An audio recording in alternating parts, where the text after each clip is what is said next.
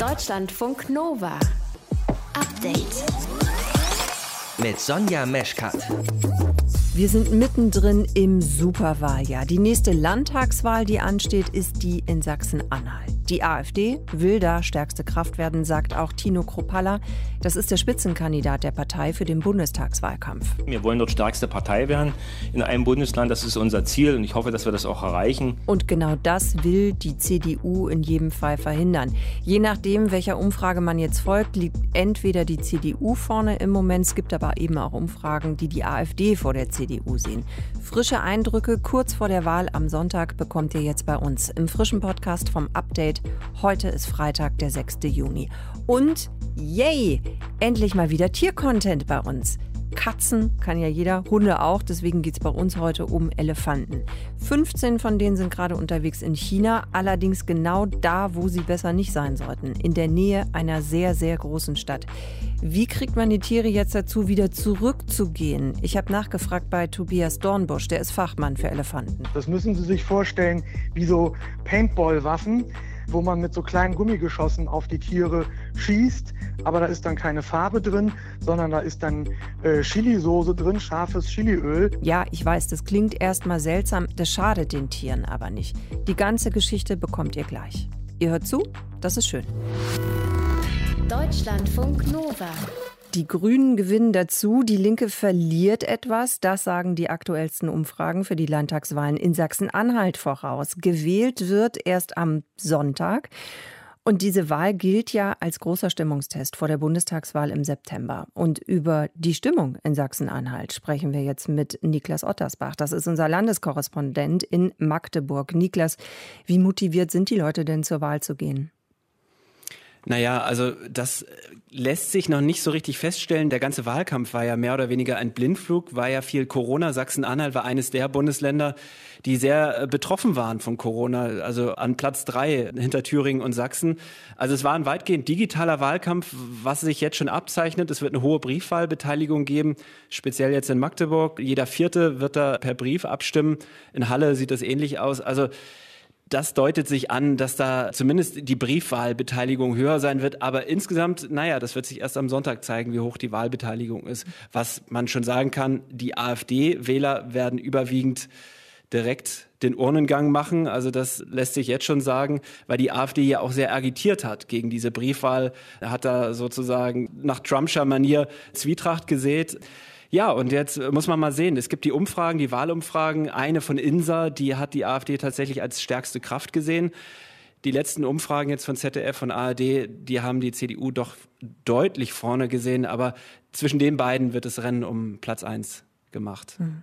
Dann lass uns mal gucken auf die Themen. Was bewegt die Menschen in Sachsen-Anhalt denn gerade besonders? Also ein Thema, was schon länger den Leuten hier unter den Nägeln brennt, ist das Thema Bildung. In keinem anderen Bundesland fehlen so viele Lehrer wie in Sachsen-Anhalt. Und das hängt dann auch indirekt damit zusammen, das Thema Digitalisierung. Die wird komplett verschleppt. Also Sachsen-Anhalt ist ja auch ein sehr ländliches Bundesland. Vielerorts hakt ja auch der Breitbandausbau und verschleppte Digitalisierung in Kombination mit Lehrermangel und dann noch Corona. Das ist natürlich eine toxische Geschichte, gerade jetzt für diese Homeschooling-Sachen. Also Digitalunterricht sah dann vielerorts so aus. Arbeitsblätter ausdrücken, ausfüllen, einscannen, abschicken, wenn es denn überhaupt eine vernünftige Breitbandverbindung gibt in, die, in, in die Schulen. Also es mehr haben Eltern berichtet, ja, ansonsten so Mathe, Deutsch, Englisch äh, wird unterrichtet und ansonsten malt man ein Bild. Das ist natürlich für viele Eltern und aber auch für die Jugendlichen eine absolute Belastung. Und dann ist noch ein großes Thema Strukturwandel. Also was kommt nach der Braunkohle, gerade im Süden des Landes? Da geht es ja um Arbeitsplätze und so ein gut bezahlter Industriearbeitsplatz bei dem Braunkohleunternehmen, das war für jemanden, der so aus Zeitz 18, 19, 20 ist und seinen Berufseinstieg macht, das war ein guter Job. Diese Perspektiven werden jetzt weniger und da muss man schauen, dass da eben neue Jobs in der Umwelttechnik, also so eine Wasserstoffmodellregion entstehen. Also die Klimajobs der Zukunft, ob die da wirklich hinkommen, das mhm. ist noch nicht ganz klar. Wenn wir nochmal zurückgucken oder noch gucken auf die aktuelle Landesregierung, die ja besteht aus CDU, SPD und Grünen, wie zufrieden sind denn die Menschen bisher mit der Arbeit dieser Landesregierung?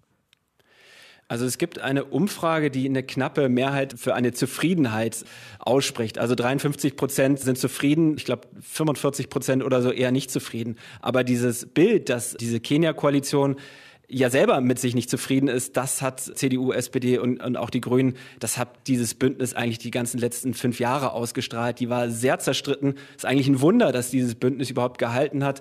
Also ich erinnere nur mal an die, den Streit um die Rundfunkbeitragserhöhung, mhm. die 86 Cent, die ja letzten Endes an Sachsen-Anhalt gescheitert sind.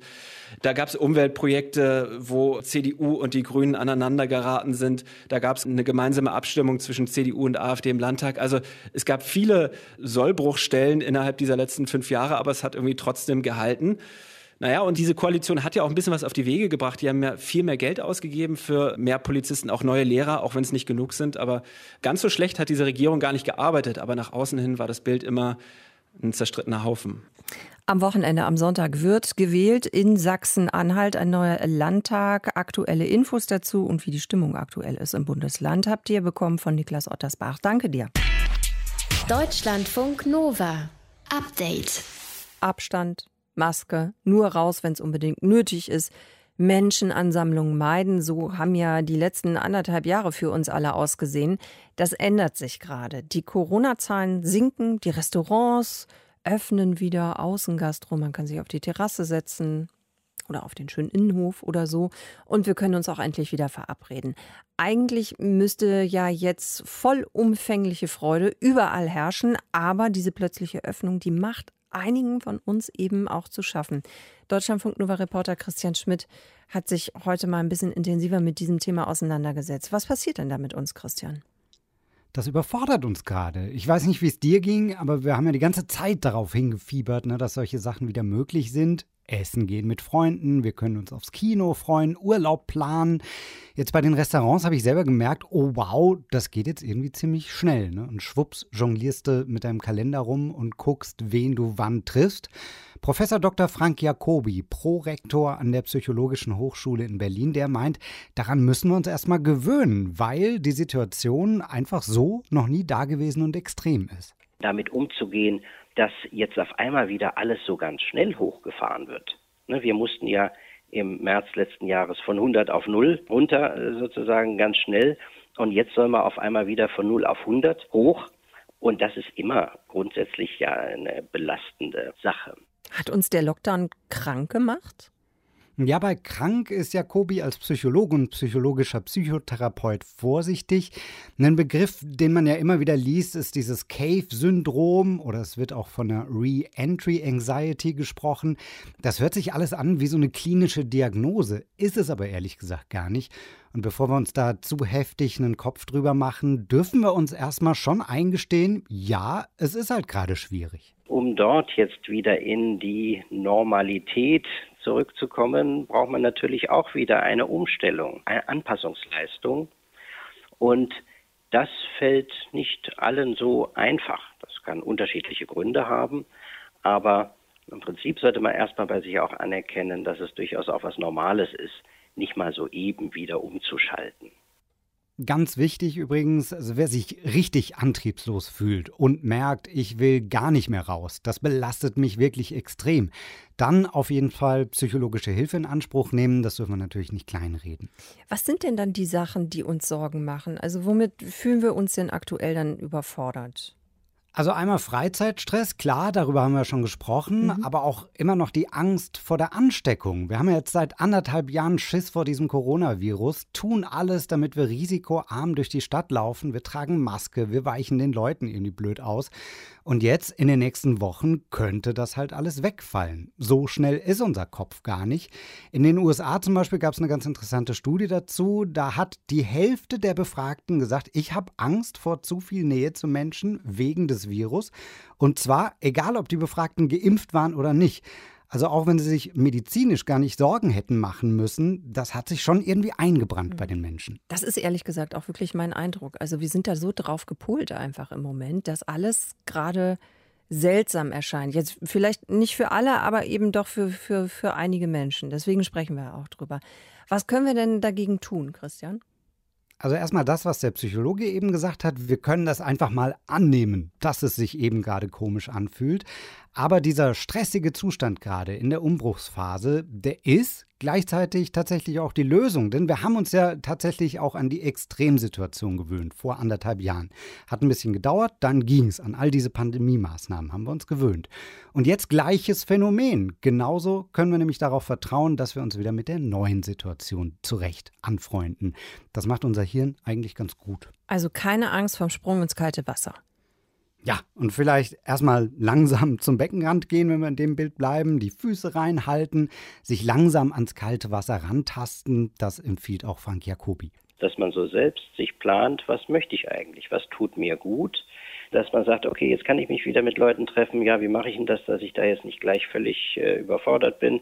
Treffe ich mich doch mal mit der einen Person mal nur eine halbe Stunde im Park und dann mit den anderen, da gehe ich mal essen, aber äh, so ein bisschen auch geplant im Sinne von, dass man da geduldig mit sich selbst ist. Und ich glaube, das werden auch viele verstehen, weil es geht ja vielen so. Ich glaube, ich bin auch eher der Typ, erstmal vorsichtig die Füße ins Becken halten, so wie du das gerade geschildert hast. Also erstmal vorsichtig rantasten. Wenn nach der Pandemie plötzlich wieder alles möglich ist, dann kann uns das überfordern. Das ist durchaus normal. Es ist in Ordnung, wenn man gerade feststellt, puh, ist mir gerade alles ein bisschen viel. Ich mache erstmal langsam. Wie wir damit umgehen können, das hat uns Christian Schmidt erklärt. Danke dir, Christian. Deutschlandfunk Nova. Update. 300 Frauen und alle haben gesagt, wir haben abgetrieben. Das war vor 50 Jahren eine große Covergeschichte beim Stern. Was die Frauen damit auch gesagt haben, wir haben gegen geltendes Recht verstoßen, denn der Paragraph 218 im Strafgesetzbuch stellt den Schwangerschaftsabbruch grundsätzlich unter Strafe. Heute, 50 Jahre später, wird diese Aktion wiederholt. Diesmal mit weniger Frauen, aber eben mit derselben Botschaft, denn bis heute steht der Paragraph 218 im Strafgesetz. Eine der Frauen, die im aktuellen Stern über ihren Schwangerschaftsabbruch gesprochen hat, ist Adriana Behran. Sie hat außerdem die Kampagne Weg mit dem Paragraphen 218 gestartet. Adriana, warum ist dieses Cover nach 50 Jahren nochmal notwendig? Ja, hallo Sonja. Also dieses Cover ist auch leider nach 50 Jahren noch notwendig, weil sich seitdem nichts getan hat. Nichts, ja, ja sag nochmal, was das für dich beinhaltet alles. Das beinhaltet für mich, dass sich die Lage nicht verbessert hat, also weder die gesetzlichen Lage noch ist es sogar eher schlimmer geworden. Das heißt, wir haben in Deutschland aktuell viel zu wenig Ärztinnen und Ärzte, die Abbrüche anbieten. Wir haben eine ganz schlechte medizinische Versorgungslage. Wir haben viel zu wenig Aufklärung und viel zu wenig Beratungsstellen. Und deswegen ist dieses Cover auch nach wie vor notwendig. Mhm. Ich war jetzt letztens in der Ausstellung äh, Maria unter dem Paragraph im Münzenberg Forum in Berlin.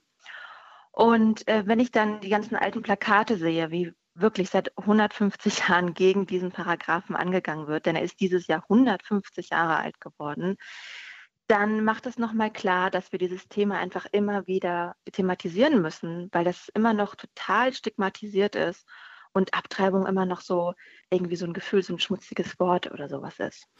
Das machst du ja auch. Also du setzt dich ja dafür ein, dass der Paragraph 218 abgeschafft wird. Der regelt ja eben, ne, dass Schwangerschaftsabbruch grundsätzlich eine Straftat ist.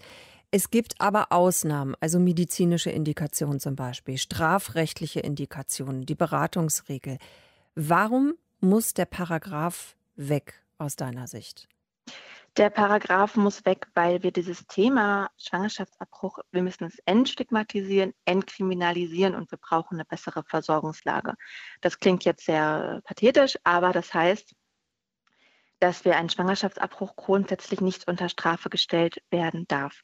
Ein, ein Schwangerschaftsabbruch oder generell eine ungewollte Schwangerschaft ist für die Person in dem Augenblick sowieso schon belastend genug. Also wir brauchen da nicht noch weitere Regelungen, die einem das Ganze noch viel weiter erschweren.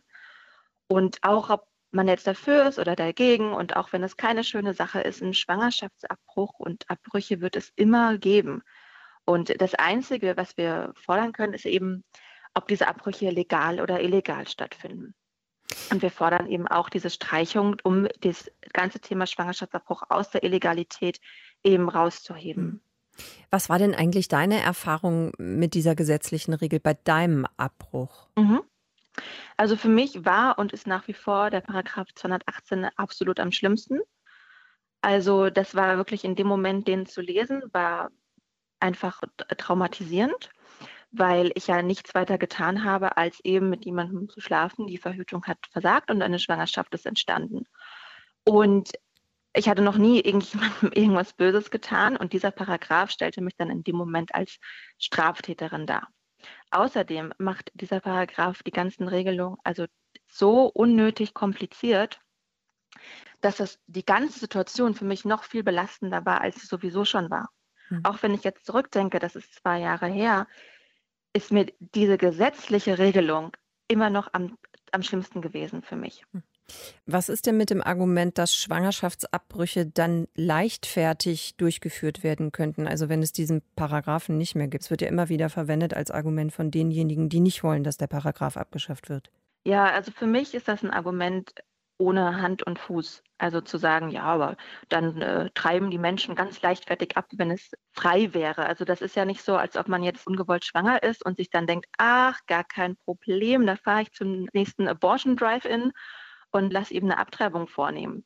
Das ist eine total absurde Vorstellung und das impliziert auch, dass äh, Frauen und Personen, die schwanger werden, sich das einfach leicht machen würden. Und das hat sich noch nie irgendjemand leicht gemacht. Also ich habe mit sehr, sehr vielen Frauen schon gesprochen, die einen Abbruch hatten und das ist für viele Personen wirklich die bestüberlegteste und wohl abgewegteste Entscheidung überhaupt in ihrem Leben. Und wenn wir mal schauen in Länder mit liberaleren Regelungen wie Niederlande oder Kanada, dann zeigen uns auch die Zahlen, dass in den Ländern, wo es liberalere Gesetze gibt, die Zahl der Abbrüche sehr niedrig ist. Warum das Sterncover, wir haben abgetrieben, 50 Jahre später nochmal neu aufgelegt wird, warum es nach wie vor aktuell ist. Ich habe darüber gesprochen mit Adriana Behran. Deutschlandfunk Nova. Update. Das Wetter wird gut, also ab ins Schwimmbad. Wobei, naja, die sind ja zum größten Teil noch geschlossen. Ne? Dann alternativ vielleicht doch ab zum See. Und jedes Jahr, wenn es wärmer wird, kommen in diesem Zusammenhang auch immer die gleichen Nachrichten wie all die Jahre auch davor. In Köln ist ein 13 Jahre altes Mädchen ertrunken in einem Baggersee. Im Datteln-Hamm-Kanal ist ein 20-Jähriger gestorben bei einem Badeunfall. Und so ähnlich war das wohl auch im Wertalsee. Auch da hat es einen Toten gegeben. Anfang 30. Das waren jetzt drei Meldungen aus dieser Woche. Damit ihr hoffentlich weiter sicher baden gehen könnt, sprechen wir nochmal über das Thema mit Carsten Rosenberg von der DLRG. Herr Rosenberg, Badeunfälle passieren häufig auch in Baggerseen. Wie kann das passieren? Was ist der Grund dafür? Ja, gerade die Baggerseen als äh, stehende Gewässer haben viele Gefahren und nicht jede Gefahr ist äh, für den Laien oder den Badegast unbedingt ersichtlich. Und da stehen dann vor allem die Gefahren, ähm, dass man etwas nicht erkennt und dann schnell aber in Not gerät. Aber was sind das dann für Gefahren, die ich nicht erkenne, wo ich dann einmal in was reingerate, wo ich gar nicht reingeraten will? Also Baggerseen, je nachdem, ob sie noch aktiv gebaggert werden oder nicht, bieten vor allen Dingen oder haben vor allen Dingen die Gefahr von sogenannten Abbruchkanten. Das heißt, äh, das Ufer fällt nicht flach ab und man kann lange stehen, sondern es gibt wirklich eine Abbruchkante, wo das Wasser schlagartig tief wird. Hm. Das bedeutet natürlich, dass gerade ungeübte oder Nichtschwimmer, wenn sie dort reingeraten, akut und sofort in Not geraten. Hm. Was ist mit Temperaturunterschieden in Bade- oder Baggerseen? Gibt es die auch? Ja, ganz genau. Wir befinden uns jetzt ja gerade Anfang des Frühsommers. Damit verbunden ähm, bilden sich sogenannte Sprungschichten, gerade in Freigewässern.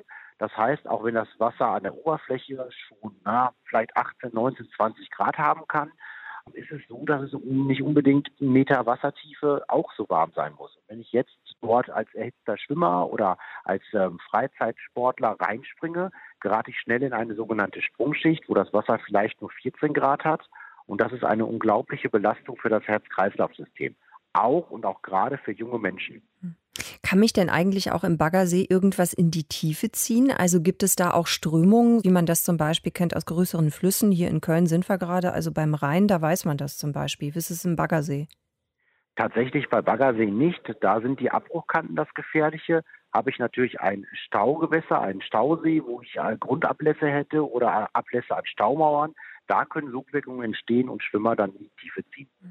Was ist denn, wenn ich jetzt schon viele Jahre immer zu ein und demselben Baggersee fahre und ich kenne den und ich weiß eigentlich immer jedes Jahr so an der und der Stelle war es bisher immer gut, kann mir eigentlich nichts passieren. Kann sich das dann auch zum nächsten Jahr hin ändern oder wenn ich den einmal kenne und da war bisher noch nie was Schlimmes, dann kann ich sicher sein, dass das auch weiter so bleibt? Ja, also Naturgewässer, wie Seen nun mal sind, unterliegen ständig auch den Einflüssen der Natur. Und natürlich kann es Veränderungen geben. Zum Beispiel gerade in Baggerseen kann es sein, dass der Uferbereich irgendwie nachrutscht, dass dort unter Wasser durch den Abbau letztendlich der Uferbereich sich verändert. Ich könnte haben, dass ich im Rahmen des Winters irgendwelche Schadstoffeinträge habe oder ich habe inzwischen, weil irgendjemand zum Beispiel Unrat im Bereich von Badestellen versenkt hat, Gefahren, die im letzten Jahr noch nicht da waren. Zum Beispiel das klassisch das Fahrrad, was irgendwie in den See ja. geschmissen wird und dort dann einfach eine Gefahr für Badende darstellt. Ja. Was mache ich denn eigentlich mit dem Gruppendruck? Was ich damit meine, ist, meine Freundinnen und Freunde, die sagen jetzt alle, ach komm, wir fahren zum Baggersee. Und ich sage, hm, ich weiß nicht, weil wenn ich jetzt hyperkorrekt wäre, müsste ich ja eigentlich sagen, dass das Baden im Baggersee eigentlich verboten ist. Ja, also unsere klare Empfehlung ist tatsächlich, nur an freigegebenen und nach Möglichkeit bewachten Gewässern dann ins Wasser zu gehen, zu baden. Ansonsten gilt natürlich der gesunde Menschenverstand, der sollte nicht außer Acht gelassen werden. Ich sollte mir zumindest Gedanken machen über mögliche Gefahren, die dort auf mich warten könnten. Und wenn ich da auch in der Abwägung bin, dass mir das zu gefährlich ist in letzter Instanz, dann gehe ich dort einfach nicht schwimmen. Denn ich muss selbst einschätzen können, bin ich ein guter Schwimmer, bin ich früher in einem Leistungskurs vielleicht geschwommen oder in Anführungsstrichen schaffe ich es gerade, um mich über Wasser zu halten. Und da sollte man auch den Gruppendruck nach Möglichkeit nicht nachgeben und man sollte auch auf jeden Fall die allgemeinen äh, Baderegeln beachten, wie zum Beispiel kein Alkohol am Gewässer und nicht erhitzt ins Wasser springen. Wie ihr hoffentlich sicher durch diese Badesaison kommt, Tipps von Carsten Rosenberg von der DLRG. Deutschlandfunk Nova. Update. Klar, wenn viel gewählt wird, brauchst du viele WahlhelferInnen, so wie in Berlin. Da müssen im September ordentlich viel Kreuzchen gemacht werden. Einmal ist Bundestagswahl, ja sowieso, dann für alle. Ne? On top in Berlin auch noch neues Abgeordnetenhaus wird gewählt und die Bezirksverordnetenversammlung. Und damit sich eben viele, viele melden, um bei der Wahl zu helfen, gab es einen Köder, wenn ihr so wollt, wer Wahlhelferin wird. Das war das Angebot, der wird auch früher geimpft. Das haben einige Menschen genutzt und eben leider auch ausgenutzt. Sie haben sich also erst gemeldet, haben gesagt, hallo, hier bin ich, helfe gerne bei den Wahlen, haben sich dann impfen lassen und danach gesagt, ach, nö, das mit dem Wahlhelfer, ich melde mich wieder ab. Macht jetzt nicht den allerbesten Eindruck, ne? Wir haben uns gefragt im Update, woran das liegt. Also gibt es zu viele EgoistInnen in der Hauptstadt oder liegt das Problem viel tiefer? Unser Reporter Timo Nikolas auf Spurensuche. Im Rathaus des Berliner Bezirks Tempelhof-Schöneberg ist man sauer. Demokratie bedeutet nicht nur Wünsche äußern, sondern hin und wieder auch Verantwortung und Pflichten zu übernehmen. Die zuständige Stadträtin Christiane Heiß überprüft aktuell 60 Fälle, in denen WahlhelferInnen kurz nach dem Erhalt einer Impfbescheinigung ihre Bereitschaft für das Ehrenamt zurückgezogen haben. Und teilweise wurde nicht mal eine Ausrede gesucht, sagt sie, sondern offen erklärt, jetzt wo die Impfung klar geht, möchte ich nicht mehr mitmachen. Dieser unmittelbare Zusammenhang und auch diese Dreistigkeit ähm, abzusagen, nachdem man den Impftermin bekommen hat und das auch so zu begründen, das äh, fand ich schon bemerkenswert. Der Tagesspiegel spricht in Berlin von rund 400 Fällen, bei denen zumindest der Verdacht naheliegt, dass die Impfung ein Grund für die Absage sein könnte. Warum verhalten sich so viele Menschen so egoistisch? Also viele von den äh, Leuten, die das jetzt gemacht haben, die würden sicher niemals zu einem Impfzentrum gehen und ähm, die Oma, die vor ihnen in der Schlange steht, wegstoßen und sich stattdessen deren Impfung schnappen. Janina Steinmetz ist Sozialpsychologin an der City University London weil da wäre der Schaden natürlich ganz konkret. Man würde sehen, um Gottes Willen, ich habe jetzt tatsächlich jemand geschadet, ich habe jemand was weggenommen. Aber in diesem Fall ist der Schaden ganz abstrakt und es ist eigentlich unklar, zumindest kurzfristig zu sehen, wem ich damit geschadet habe weil der Schaden, den man damit anrichtet, so abstrakt ist. Irgendwo, nämlich irgendwann, eventuell irgendwem eine Impfdosis weg. Die Wahl wird sicher auch nicht an meinem Nicht-Auftauchen scheitern. Weil es so abstrakt ist, kann ich so ein Verhalten einfacher vor mir selbst rechtfertigen. Vermutlich habe ich nicht mal ein schlechtes Gewissen, ganz sicher glaube ich nicht, dass ich ein schlechter Mensch bin. Das nennen PsychologInnen kognitive Dissonanzreduktion, sagt Hanna Schade vom Leibniz-Institut für Arbeitsforschung. Ich zeige ein Verhalten, das nicht mit meinem Bild von mir selber als prinzipiell gutem Menschen äh, vereinbar ist. Also passe ich die Wahrnehmung an, zum Beispiel, dass es absolut nötig war. Oder ich gehe davon aus, dass es einfach jeder andere auch gemacht hätte hätte er auch diese großartige Idee gehabt. Wenn für ein Ehrenamt eine wertvolle Gegenleistung gezahlt wird, und ich würde mal behaupten, eine Impfung ist so eine wertvolle Gegenleistung, dann zieht das auch Menschen an, die sich normalerweise nicht dafür gemeldet hätten. Das ist ja auch die Idee dahinter. Das heißt, es kommen aber auch Leute, die sich nicht nur aus reinem Idealismus angemeldet haben und die vielleicht dann auch weniger Skrupel haben, am Ende nicht zu erscheinen.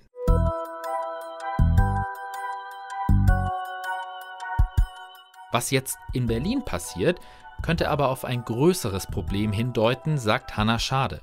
Wenn der Staat nicht für mich sorgt, dann muss ich das in die eigene Hand nehmen und dann gelten auch die üblichen Regeln nicht mehr, in denen ich mich als Bürger verhalte, der sich an Bürgerpflichten hält und der Staat sich als verantwortlich zeigt für äh, die Belange der Bürger und eben dann auch dafür sorgt, dass ich ähm, bei Zeiten die Impfung bekomme und alles ähm, so rasch wie möglich vorangeht und auch mit fairen Dingen.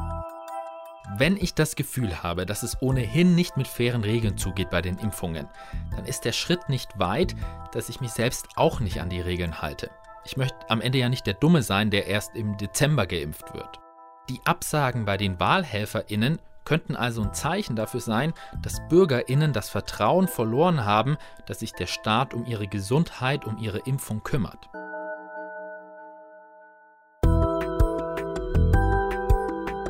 Aber was man auch sehen muss, das ist bei weitem nicht die Mehrheit. Im Berliner Bezirk Tempelhof-Schöneberg zum Beispiel, da werden dieses Jahr 4000 Helfende gebraucht und nur 60 davon stehen jetzt im Verdacht, das Ehrenamt für Impfungen missbraucht zu haben.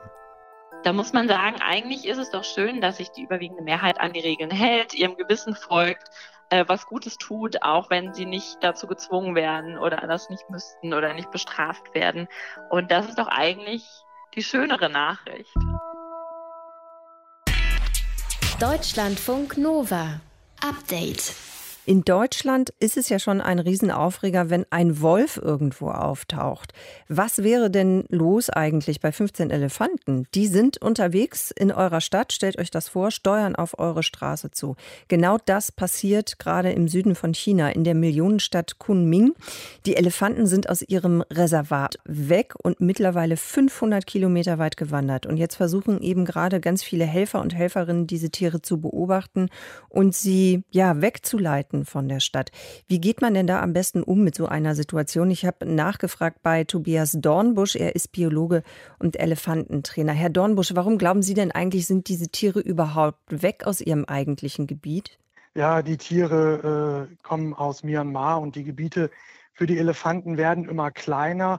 Die Population der Elefanten bleibt ungefähr gleich. Die Menschen rücken immer näher an die Habitate der Elefanten und dann versuchen die Elefanten eben neue Habitate zu erschließen. Es kann auch sein, dass das eine unerfahrene Leitkuh ist, hm. ein neues junges Tier und das trifft dann Fehlentscheidungen. Okay, also das kennt die Route einfach noch nicht genau oder läuft dann einfach los, aber weiß eigentlich gar nicht so genau mhm. wohin. Ja. Wie lassen sich denn jetzt diese Elefanten wieder weglocken von der Stadt? Was macht man da am besten? Also geht es da um Futter? Macht man das besser mit Straßensperren? ja, mit Straßensperren.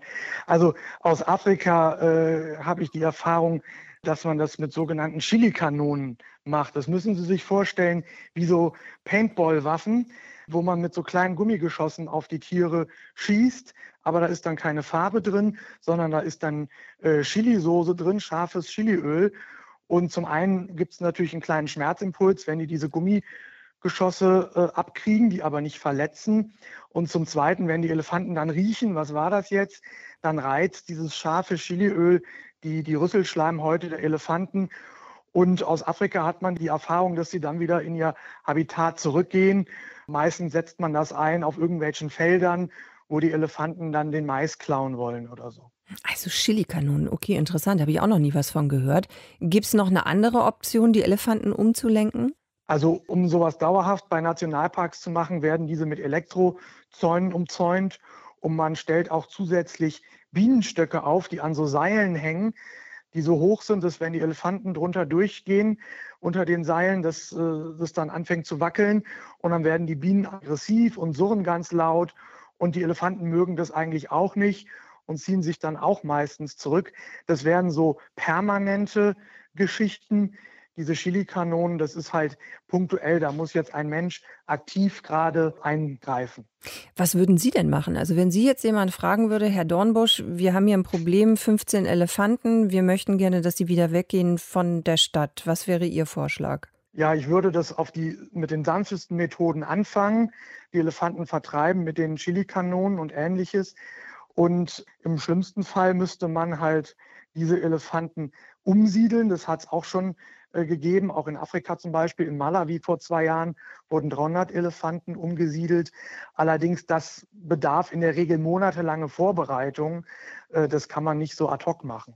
Das heißt, diese 15 Elefanten, bis die vielleicht wieder zurückfinden in ihr eigentliches Reservat, das könnte auch einige Wochen dauern? Sie haben sich ja schon eine ganze Weile jetzt äh, in die Richtung Norden bewegt. Und das kann natürlich eine Weile dauern. Die werden vielleicht immer wieder versuchen, nach äh, Norden vorzudringen. Aber das wären so die Methoden, die ich den Leuten vor Ort empfehlen würde. Die Elefanten müssen entweder von alleine dazu gedrängt werden, zurückzuwandern, oder man muss eben jetzt schon vorbereiten, wenn das nicht klappt, dass man in einigen Wochen die umsiedeln kann. Aber dazu braucht es Kisten, dazu braucht es erfahrene Tierärzte und das hat natürlich auch ein großes Risiko. Dann hoffen wir mal für alle Beteiligten, also sowohl für die Elefanten als auch für die Menschen, dass das dann am Ende noch alles gut läuft. Deutschlandfunk Nova. Update. Montag bis Freitag, immer zwischen 18 und 20 Uhr. Mehr auf deutschlandfunknova.de.